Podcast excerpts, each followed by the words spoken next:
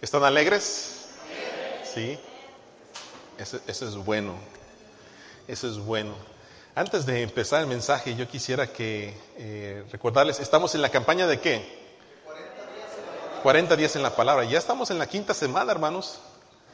Ya la siguiente semana, ¿verdad? Llegaremos a la sexta semana y se terminó la campaña de 40 días en la palabra. Yo espero que usted haya tenido un grupo pequeño donde se haya gozado, donde haya aprendido un poco más de la palabra de Dios. En los grupos pequeños aprendieron métodos de cómo estudiar la palabra de Dios. Yo espero que usted haya hecho lo posible por participar, que haya usted eh, leído la palabra de Dios. Pero la campaña, más que leer la palabra de Dios, nos está invitando a que la pongamos en práctica. Si no la ponemos en práctica, hermanos, nada nos va a funcionar. Y hemos estado practicando nosotros la memorización, ¿verdad? Y hemos aprendido ya eh, cinco versículos. El siguiente domingo vamos a aprender uno más y el siguiente domingo vamos a dar tiempo para aquellos que lo quieran decir, ¿verdad? Así que venga temprano ese día, memorícelo, no porque va a recibir un premio, sino porque usted va a ser bendecido a través de lo que está proclamando. Pero recordemos semana 1, Isaías 48 dice, la hierba se seca y las flores se marchitan, pero la palabra de Dios permanece ¿qué? Apúntelo, ¿eh? Apúntelo, no me esté llamando después, pastor, ¿cuáles, ¿cuáles son los textos que tenemos que aprender de memoria? No, apúntelo, sea diligente, ¿verdad? Ahí está, semana 1, Isaías 48. Pastor, es que mi mente está bien viejita, yo no aprendo nada. Tiene razón, ya no aprende nada usted. Tiene razón. No puedo, pastor. No puede, tiene razón. Si usted dice, pastor, aunque tenga 90 años, 150 años, mi mente es para la honra y gloria de Dios. Me los voy a aprender. Yo puedo en el nombre de Jesús. ¿Todo lo puedo en Cristo? Entonces, pastor, ahí está. ¿Usted va a poder? Sí va a poder. Es la actitud. Isaías 48. Segundo, segunda Timoteo 3, 14, 17. Toda la escritura es inspirada por Dios y útil para enseñar, para redarguir, para corregir y para instruir en justicia. Semana 3, Juan 8, 31 y 32. Si vosotros permaneciereis en mi palabra, seréis verdaderamente mis discípulos y conoceréis la verdad y la verdad os hará libres. Ya estoy cansado de las drogas, del alcohol, del vicio, de mala vida, de mi vida que no sé qué hacer. La verdad os hará libres. Semana 4. Porque muy cerca está de ti la palabra en tu boca, en tu corazón. ¿Con qué intención? ¿Para qué? Para que la cumplas. Deuteronomio 30, 14. Y el de hoy, Santiago 1, 22. Pero sed hacedores de la palabra y no tan solamente oidores, engañándoos a vosotros mismos. Amén. Van cinco, hermanos, van cinco. ¿Creen que nos podemos aprender los cinco? me interesa que los digas el día que los vamos a aprender, ¿verdad? Ok, gloria a Dios. Incline su rostro, por favor. Déjeme orar. Este mensaje quiero que le llegue a su corazón. Padre, en el nombre de Jesús. Hemos orado, hemos cantado, hemos alabado tu nombre. Danos una actitud este día santo. Ayúdanos a deleitarnos en ti. Ayúdanos a ser hacedores de tu palabra, como bien aprendimos. Permite que nuestra mente esté lúcida. Y si por ahí viene el enemigo a molestarnos, oh Dios, a querer confundirnos, a ponernos duda, a llevar nuestro pensamiento a otro lado, en el nombre de Jesús lo reprendemos y permite que nuestro pensamiento se enfoque en tu palabra esta mañana, para que seamos transformados por ella. Gracias, Señor por escucharnos. Bendice a tu siervo.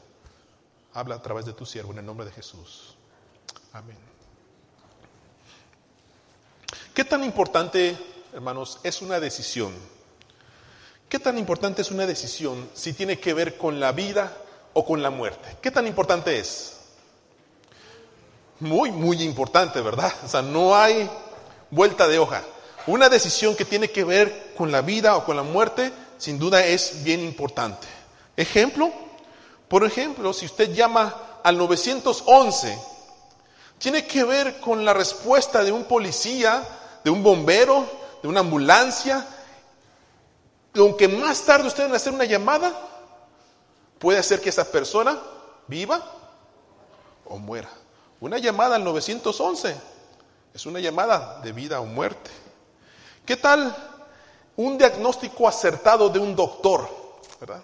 Usted llega con el doctor y le dice, a ver, siéntese por favor, ¿dónde le duele? Oh, aquí me duele. Permítame, déjeme hacer esto. Si el, si el doctor tiene flojera de hacer su trabajo, posiblemente usted el siguiente año ya no esté con nosotros. Pero un diagnóstico acertado de él, una decisión, ¿sabe qué? Creo que eso puede ser algo simple, pero déjeme examinarlo un poquito más. Y se descubre que es algo más importante. Y un diagnóstico, ¡pum!, puede salvarle la vida. ¿Qué tal cuando usted va manejando? Y de repente usted ve algo que va a suceder y usted hace una maniobra rápido. Esa maniobra, ¿qué puede pasar? Le puede salvar la vida o la muerte. O simplemente ponerle el freno allí y alcanzó a frenar y usted dijo, ah, gracias a Dios porque no pegué. Pero si usted va manejando, sí, hermano, sí, sí, ya voy para allá, puede perder usted su vida en cualquier segundo. Lo hemos visto. Hermanos, una protección adecuada en su trabajo, una decisión adecuada de prudencia, le puede salvar su vida.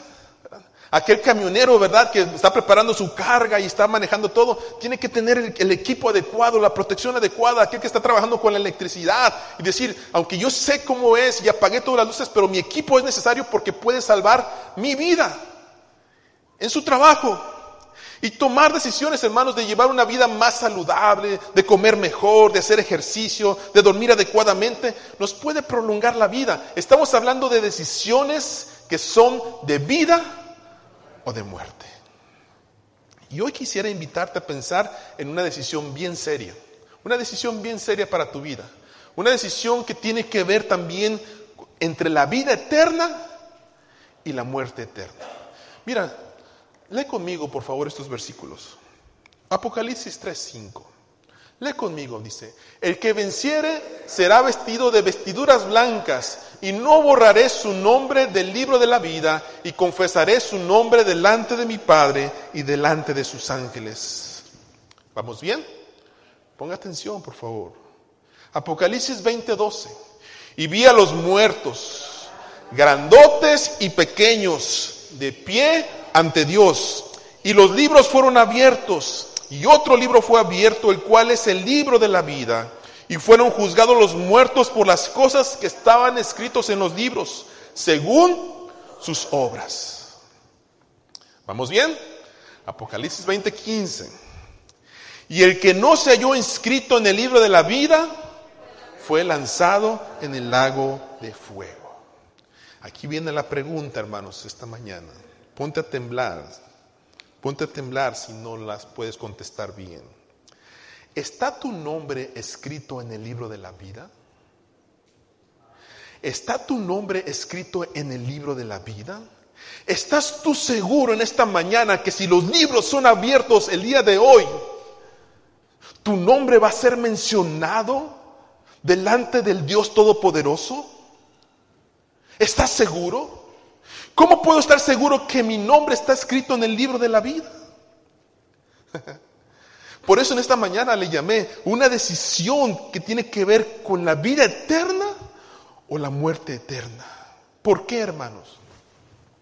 Porque sabía usted, yo sé que lo sabe, cada vez que usted escucha la palabra de Dios, cada vez que usted escucha la palabra de Dios, usted toma una decisión. Cada vez que usted escucha la palabra de Dios, usted toma una decisión, ya sea ignorarla o ponerla en práctica. Así de sencillo. Usted va a estar escuchar este mensaje, va a salir por esas puertas y usted puede decir, mensaje más. Y lo ignora o lo pone en práctica. Y el pasaje de hoy está en Hebreos 4.12. Abra su Biblia en Hebreos 4.12. Sacúdase allí, si usted está durmiendo, pellizquese. Le, le pongo más frío el aire acondicionado, no se preocupe. Ahorita póngame el aire más acondicionado más frío, por favor. Para que no se duerma. Me he estado fijando en esto, hermano. Se los pongo calientitos y hasta acá se escucha el ronquido, ¿verdad? Hasta me dan ganas de dormir yo también. La actitud, ¿verdad? Miren Hebreos 4, 12 y 13. Porque la palabra de Dios es viva y eficaz y más cortante que toda espada de dos filos y penetra hasta partir el alma y el espíritu, las coyunturas y los tuétanos y discierne los pensamientos y las intenciones del corazón y no hay cosa creada que no sea manifestada en su presencia. Antes bien, todas las cosas están desnudas y abiertas a los ojos de aquel a quien tenemos que dar cuenta. ¿Cuántos de ustedes han leído el libro de Hebreos? ¿Cuántos de ustedes han leído el libro de Hebreos? Levante su mano, por favor. ¿Cuántos de ustedes, o, diga amén, cuántos de ustedes han leído el libro de Hebreos? Amén. Miren, esta es una carta para los lectores judíos, aprendieran a depender totalmente de Dios. Si usted lee la carta a los hebreos, es una carta fuerte, no es una carta de amor como Juan, o una carta de verdad de fe, eh, de, inspiración, o de, o de Santiago, de gozo como Filipenses tampoco. No, es una carta fuerte. Estos judíos, hermanos, habían aceptado a Jesucristo como Salvador personal, pero estaban batallando con las demandas de ser cristiano. Escúcheme bien, estaban batallando con las demandas de ser cristiano. Ay, es que ir a la iglesia, es que seguir a Cristo, es que morir por Él, es que tomar su cruz. No, no, no, no, no, no es algo para mí. Y entonces, Hebreos, hermanos, les va a dar a entender que es importante la perseverancia cristiana, el esfuerzo en el creyente y una completa confianza en Dios. Y lo pone de esta manera en Hebreos capítulo 2, versículo del 1 al 4. Dice así la palabra de Dios.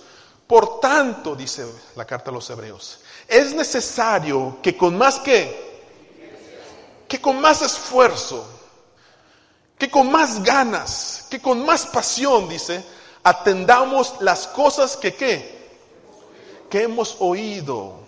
Hermano, ¿cuántos mensajes no ha escuchado usted? No sea que qué, que nos deslicemos.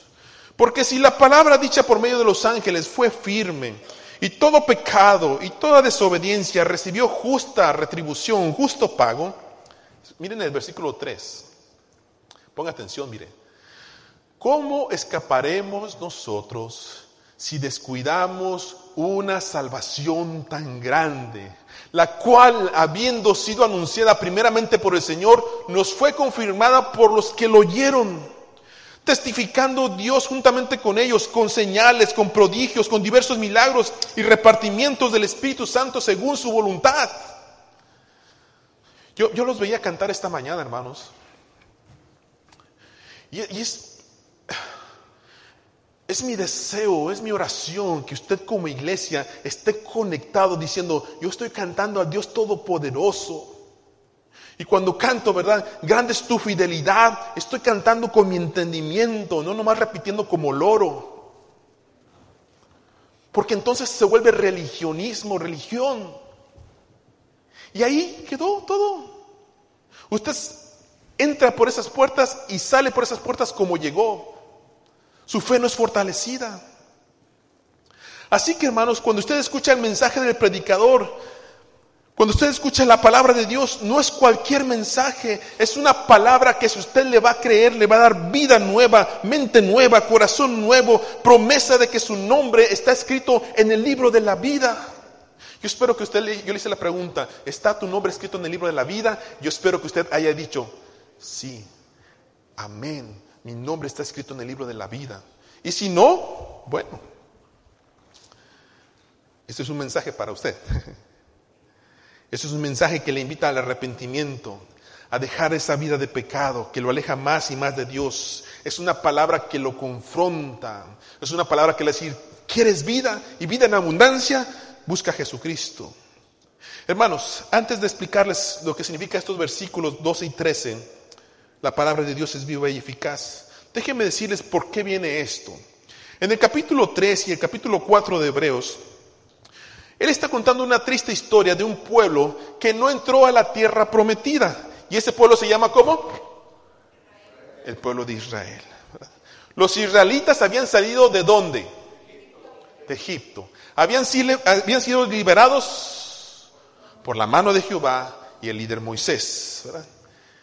Y les habían prometido la oportunidad de descansar. ¿Descansar dónde? En la tierra prometida que fluía qué? leche y miel, eso lo sabemos. Ellos habían dicho, si ustedes confían en mí, yo los voy a liberar y los voy a llevar a una, tierra de reposo. El reposo no es reposo físico, es el reposo del Señor. El problema no es ese, hermanos, no es la promesa. El problema está que ellos no entraron. Muchos de ellos no entraron. ¿Por qué? Por su actitud rebelde, por no creer. Así lo escribe Hebreos en el capítulo 3, versículo 18 y 19. Hace la pregunta. ¿Y a quiénes juró, dice, que no entrarían en su reposo, sino aquellos que desobedecieron? Y vemos que no pudieron entrar a causa de qué? De incredulidad.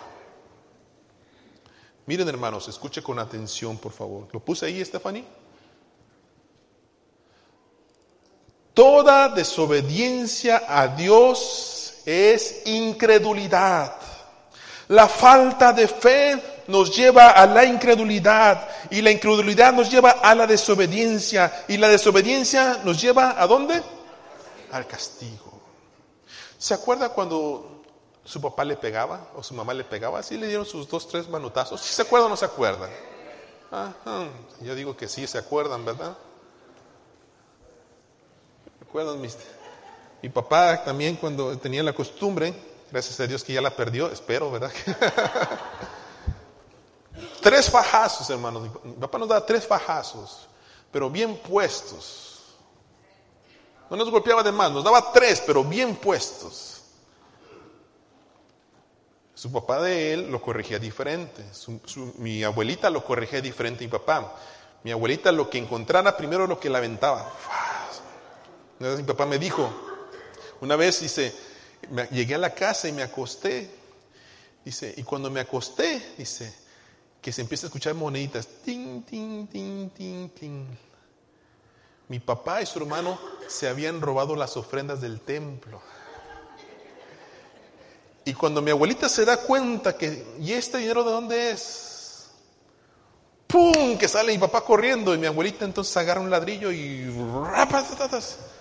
y no ¡pa! Y cayó en mi, mi papá. Santo remedio. No volvió a robar a mi papá, me dice, ¿verdad? El castigo a veces, hermanos. Hermanos, le voy a hacer una pregunta chistosa pero interesante. ¿Ocupa usted un ladrillazo para obedecer? ¿Ah? Ahora, eh, eh, ¿ocupa usted un ladrillazo de Dios para obedecer? Señor, los que dijeron que sí, mándaselos, por favor.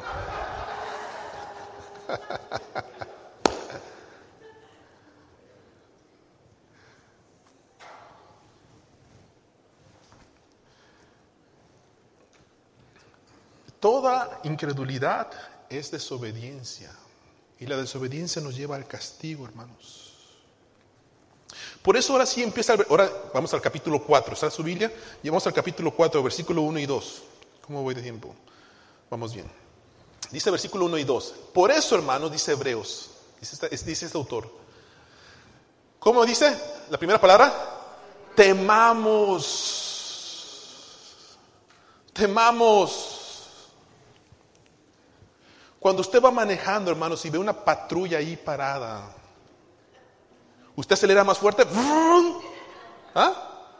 No, ¿por qué no? ¿Por qué no? porque me infraccionan. No es que le tenga miedo al policía, es respeto a lo que me han enseñado que yo sé que no, quiero pagar 200 dólares, 300 dólares, ni los tengo. El respeto, ¿verdad? Y mejor ahí muere, ¿verdad? Yo sé que todos, bueno, no voy a decir todos, ¿verdad? Lo, hemos hecho. Vamos, una patrulla. Nunca manejamos a la velocidad que es, pero como va la patrulla a nuestro lado, ahí vamos, quietecito, sí. Ya, es más, algunos con el volante sí siempre van manejando así, ¿no? Pero cuando una patrulla, hasta derechito, ¿no? Hasta con las dos manos. Nunca manejan con las dos manos, pero... Entonces, hermano, dice, temamos a quién? A Dios. Dice, pues no sea que permaneciendo aún, fíjense, ¿eh? No sea que permaneciendo aún en la promesa de entrar en su reposo, algunos de ustedes no lo alcancen, dice Hebreos. O sea, la promesa es para nosotros, para ti, para mí también. Miren, versículo 2. Porque también a nosotros se nos ha anunciado la buena nueva como a ellos, pero no les aprovechó el oír la palabra, porque no iba acompañada de fe en los que lo oyeron. Fe es creer y creer es obedecer. Si yo digo, Señor, yo te creo, si yo digo, tengo fe en ti, Señor, entonces yo obedezco lo que me está diciendo en su palabra. ¿Amén? Ok. Entonces, hermanos, se los puedo resumir en el capítulo 4 de esta manera. No sean como el pueblo de Israel, que por su desobediencia e incredulidad no entraron en el descanso, en el reposo del Señor. Este mensaje también se les ha anunciado a la iglesia de Downey. Ten temor de Dios. No sea que tú pienses que vas a entrar al cielo, pero no es así, porque aunque sabes la palabra, no la obedeciste y la creísteis, no tuviste fe. Oh, hermano, qué fuerte, ¿no? Porque aquí nos está diciendo, no importa si tú te tienes la etiqueta aquí de cristiano, evangélico, católico, testigo de Jehová, lo, que tú quieras. La palabra está diciendo, si tú no estás poniendo en práctica lo que tú dices creer, no vas a entrar en el reino de los cielos. No vas a entrar. Y más porque no has confiado en Jesucristo como tu Salvador personal. Entonces el versículo 11 dice de esta manera, de capítulo 4, procuremos pues ¿Qué es procurar, hermanos? Piénsenlo, por favor. ¿Qué es procurar? Esforzarse, ser diligente, pues entrar en aquel reposo para que ninguno caiga en semejante ejemplo de desobediencia como el pueblo de Israel. Ahora la pregunta es, ¿cómo puedo yo entrar en el reposo del Señor? ¿Cómo puedo yo entrar al cielo? Escúcheme, y creo que aquí va la respuesta a su pregunta. ¿Cómo puedo estar seguro que mi nombre está escrito en el libro de la vida? ¿Cómo puedo estar seguro? Cuando yo les pregunté, no me respondieron. No sé si porque no están seguros, o porque estaban reflexionando en la pregunta, o porque tienen miedo, o porque no están seguros si no está su nombre escrito en el libro de la vida. Pero hermanos, ¿cómo puedo estar seguro que mi nombre está escrito en el libro de la vida? Déjeme decirle con todo mi corazón, usted necesita la palabra de Dios. Usted necesita la palabra de Dios. Si algo espero que usted haya aprendido de esta campaña de 40 días en la palabra es el deseo de querer saber más de la palabra de Dios. Señor, esta es tu palabra que penetre en mi vida, que refuerce mi mente, que refuerce mi fe, que me cambie, que me transforme. Y entonces ahora ya podemos entender el versículo 12 y 13. Pónmelo por favor, Estefan. Dice ahora sí, porque entonces la palabra de Dios es viva, es eficaz y más cortante que toda espada de dos filos y penetra hasta partir el alma el espíritu, las coyunturas, los tuétanos, disciernen los pensamientos y las intenciones del corazón. Y no hay cosa creada, dice su palabra, que no sea manifiesta en su presencia. Cinco características, hermanos, cuando usted lee la palabra, dice versículo 12. Es una palabra viva. Diga conmigo, palabra viva. Pero dígalo con fe, por favor. Palabra viva. ¿Por qué palabra viva, hermanos? Porque procede de un Dios viviente, está impregnada de su misma vida. Y también cuando usted lee la palabra le imparte vida a usted. Juan 6:63 dice de esta manera, el Espíritu es el que da vida, la carne para nada aprovecha. Las palabras que yo os he hablado son qué? Gracias hermanos Soteros. ¿Están durmiendo? Las palabras que yo os he hablado son qué? Amén. ¿Cree usted eso? Hermanos, dígame, por favor. A veces vamos con nuestra etiqueta, ¿verdad? Nazareno fundador de 50 años, cristiano, ordenado, pastor, reverendo, lo que usted quiera. Y vamos por este mundo, hermanos, pero no tenemos vida. No tenemos vida. Uno de los errores más comunes que comete el cristiano, escúcheme por favor, uno de los errores más comunes que comete un cristiano es que piensa que por haber tenido su experiencia con Dios un día y haber leído la palabra una semana y haber ayunado una semana, con eso es suficiente para toda su vida. Y entonces hay cristianos que van por la vida caminando así, aburridos, tristes, muertos. Muertos.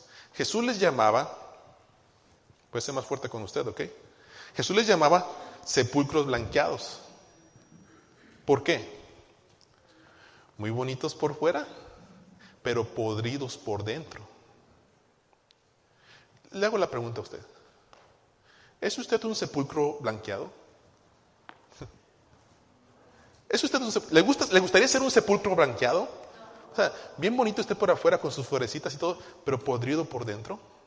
¿Le gustaría hacer eso? A mí no. Por eso dice la palabra de Dios que la palabra de Dios es palabra viva. Y ay de ti, hermano, ay de ti, ay de ti, que sabiendo hacer lo bueno no lo haces. Ay de ti. Estás más muerto que los muertos del Ross Hills. Por eso, hermanos, usted ocupa palabra viva. Si usted dice esta mañana, pastor, yo me siento como lo que usted está diciendo, yo me siento muerto, yo me siento que no pasa nada en mi vida cristiana, me da gusto lo que pasó con mi vida hace como 20 años, pero hoy me siento muerto no sé qué está pasando, es que usted no ha leído la palabra de Dios. Ahora, dice su palabra, es palabra eficaz. Eficaz, diga conmigo, palabra eficaz. Como cuatro nada más, todos juntos, palabra eficaz. Esto significa, hermanos, es una palabra activa. Está haciendo su trabajo, la palabra de Dios, cumpliendo la misión para la cual Dios la envía. Está convenciendo, está limpiando, está dando sabiduría, está transformando tu mente, tu corazón, tus actitudes. Isaías 55, 10, 11 dice, porque como desciende de los cielos, ¿qué? La lluvia y la nieve, dice, y no vuelve allá, sino que rega la tierra. ¿verdad? Espérenme, espérenme, espérenme, tranquilos, tranquilos. ¿Ha visto usted las montañas de San Bernardino? ¿Las ha visto? Se ven bonitas, ¿verdad? Con su nieve, ¿verdad? Y ahora California dice, eh, hemos pasado la sequedad, dice, ya el, tanto falta de agua ya se está acabando porque tenemos pues bastante. Pero dice la palabra de Dios, esa nieve, esa lluvia, riega la tierra. No vuelve allá, riega la tierra, dice. ¿Y la hace qué? germinar y producir. Germinar y qué? Producir. Y da semilla al que siembra y pan al que come, al que come. Miren lo siguiente, ¿eh? ponga atención. Así será mi palabra. Que sale de dónde? De mi boca. No volverá a mí vacía, sino que hará lo que yo quiero y será prosperada en aquello para que lo envíe. Una de mis oraciones, hermanos, es que esta mañana usted al escuchar la palabra de Dios, usted sea esta persona, ¿verdad? El cual Dios va a prosperar lo que está escuchando. Entonces usted ya no será tierra seca, sino será como árbol plantado junto a corrientes de agua, que da su fruto a su tiempo y su hoja no cae. Entonces, hermanos, ¿cómo va, ¿cómo va a ser la palabra? Escúcheme por favor, ¿cómo va a ser la palabra eficaz si no la lee? Si no la estudia, ¿cómo va a ser la palabra eficaz? ¿Cómo me va a ayudar a mí? ¿Cómo me va a transformar mi mente, mi corazón si no le damos tiempo? Por eso yo decía, hermanos, vaya en grupo pequeño, hermanos. En el nombre de Jesús le invito, vaya en grupo pequeño. Va a aprender usted cómo estudiar la Biblia. Y los que hemos estado en la, campaña de 40 días, si algo hemos aprendido, hermanos, es que ya no vale solamente leer la palabra de Dios. Ya no vale leer la palabra de Dios. Debo decir por qué. Miren, usted lee, Así será mi palabra que sale de mi boca, no volverá a mi vacía. Pero ya se le olvidó al rato. Al rato se le olvidó. Y ya, pum, pum. Algo que hemos aprendido en los grupos pequeños es la importancia de estudiar la palabra. Y estudiar significa pensar, hacer preguntas, buscar un método de manera tal que me ayude, escribir la palabra, lo que me está diciendo el Señor. Y por eso, yo sé que algunos de ustedes no lo están haciendo, quisiera ponerles tres preguntas en su mente. Pastor, ¿cómo estudio la palabra? Discúlpeme por no haber ido a un grupo pequeño. Hermano, que lo perdone el Señor. Yo voy poco a poco, ¿ok? Este, ¿Qué significa este? Pastor, ¿cómo estudio la palabra? Miren, tres cositas, hermanos. Anótelas ahí en su cuaderno donde usted, donde usted tenga. Tómele fotos si quiere, pero tres formas de estudiar la palabra. Cuando usted lea un capítulo, haga esta pregunta. ¿Qué significa esto en ese entonces? David escribió el Salmo 23. ¿Por qué lo escribió? Y hermanos, hoy no hay excusa. Tenemos tantos comentarios y tantos comentaristas, aún en internet, por gratis. O cómprese un comentario, hermanos. Guárdese su café de Starbucks por 5 dólares, ¿verdad? Por 10 dólares. Guárdeselo. Un comentario vale hasta 8, 10 dólares. A veces los más, los más buenos valen como 30 cada uno, pero haga su esfuerzo. Y lea por qué se escribió el Salmo. Segundo, ¿qué es lo que me dice sobre Dios ese pasaje? Y tercero, ¿cómo lo aplico en mi vida y qué voy a hacer al respecto? ¿Qué voy a hacer al respecto? Jesús dijo, Ama a tu prójimo, ¿qué? Como a ti mismo. Eh, pastor, ¿cómo se aplica este versículo a mi vida y qué voy a hacer al respecto? Póngase a trabajar, hermanos. Perdone al que lo ofendió. Ame a su prójimo. Tres preguntas. No me puedo quedar más tiempo. Si usted quiere aprender más de eso, vaya a los grupos pequeños. Todavía quedan dos. Tercero, hermanos, la palabra de Dios dice que es viva, es eficaz, pero también es palabra cortante y palabra que penetra. ¿A cuántos de ustedes los han operado? Agarra, agarra ¿verdad? El, cirujano. Bueno, algunos tiempos atrás, todavía si es necesario el día de hoy, pero agarra el cirujano el bisturí y ¿qué es lo que hace? Y abre con la intención de qué? De extraer lo malo. Y dice la palabra de Dios que es palabra cortante, palabra que penetra. Oh hermanos, yo no recuerdo cuántas veces, no las puedo contar, cuántas veces la palabra de Dios me ha confrontado y penetra, corta, penetra la palabra de Dios en mi corazón y en mi mente y digo, Señor, ten piedad de mí. Este es uno de mis, capítulos favoritos del Salmo, Salmo 51. Dice David, ten piedad de mí, oh Dios, conforme a tu misericordia, dice, conforme a la multitud de tus piedades, dice, borra mis pecados. Lávame más y más de mi maldad, límpiame de mi pecado. Yo reconozco mis rebeliones. Mi pecado está siempre delante de mí y yo contra ti, contra ti solo he pecado y he hecho lo malo delante de tus ojos para que sea reconocido justo en tu palabra y tenido por puro en tu juicio. Una palabra, hermanos, que penetra, corta lo más profundo de nuestro corazón, pero es la palabra. Tenemos que leer la palabra de Dios. Allí en su cama, bajo su sobaco, perdón con la palabra, no le va a pasar nada. Tiene que sacar la palabra, desempólvela. Allá abierta en su casa, hermanos, en el Salmo 23, no le va a proteger su casa. Usted tiene que leer la palabra. Iglesia de Downey, lean la palabra. Es lo que los va a transformar. Y dice, palabra viva, palabra eficaz, palabra que corta, palabra que penetra, pero también es una palabra, dice, que discierne. Es una palabra de Dios que penetra hasta los rincones más oscuros de nuestro ser. Hermanos, si yo tuviera que darles consejerías a cada uno de ustedes nunca terminaría por sus diferentes problemas. Pero es la palabra de Dios, dice que discierne nuestros pensamientos. Y aquello que usted pensaba hacer, que estaba mal delante de Dios, la palabra de Dios lo abre y dice, estás mal. Estás mal, no puedes hacer eso, estás mal. Tienes que cambiar tu pensamiento. Y dice 2 Corintios 10:5, derribando argumentos y toda altivez que se levanta, dice, contra el conocimiento de Dios y llevando cautivo todo pensamiento que a la obediencia a Cristo.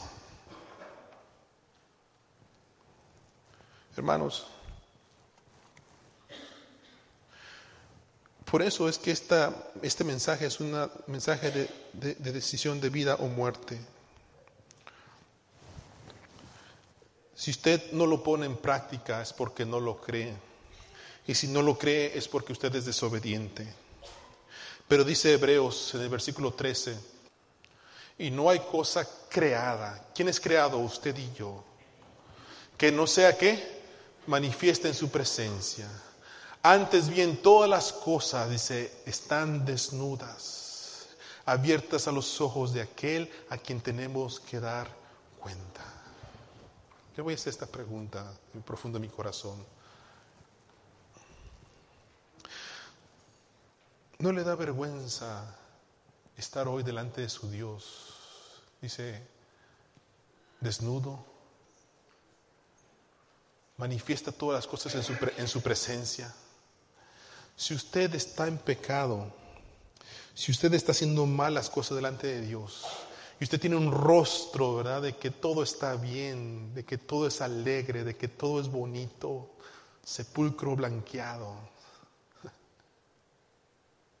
pero Dios conoce su corazón esta mañana.